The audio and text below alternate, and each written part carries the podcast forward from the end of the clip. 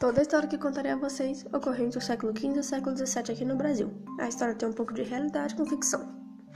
Os portugueses exploravam intensivamente o globo terrestre em busca de novas rotas de comércio.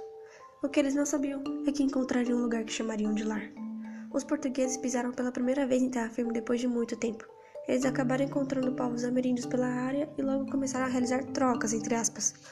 Os portugueses traziam um pouco de sua cultura para os índios, em troca de mão de obra, no caso a famosa mão de obra escrava. Só que isso começou a sair fora de controle. Então o Brasil procurou sua própria independência e se descolonizou de Portugal. Como eles não tinham ninguém para governar o país deles, decidiram colocar uma pessoa qualquer. Porém, as intenções dessa pessoa não eram muito boas. Esse rei poderia criar leis sem aprovação da sociedade.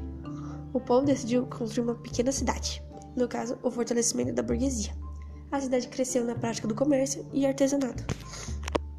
O rei decidiu explorar o lugar onde morava. E o que ele descobriu? Nada demais. Só que o país era rico em ouro. E isso foi a gota da felicidade para o rei. Não só isso, como também o rei queria um filho. Depois de muito tempo, o menino cresceu. E ele adorava visitar a cidade, conhecer as pessoas. Mas claro, ele é disfarçado para ninguém reconhecer, porque afinal ele é filho do rei. Depois de ele acabou se apaixonando por uma garota nobre e por reconhecer que os mais pobres pagavam tudo pelo que o rei fazia, no caso, os gastos do rei, ele propôs uma rebelião. Seu pai acabou descobrindo que ele gostava da menina. Não fez nada de errado quanto a isso, digo, por enquanto.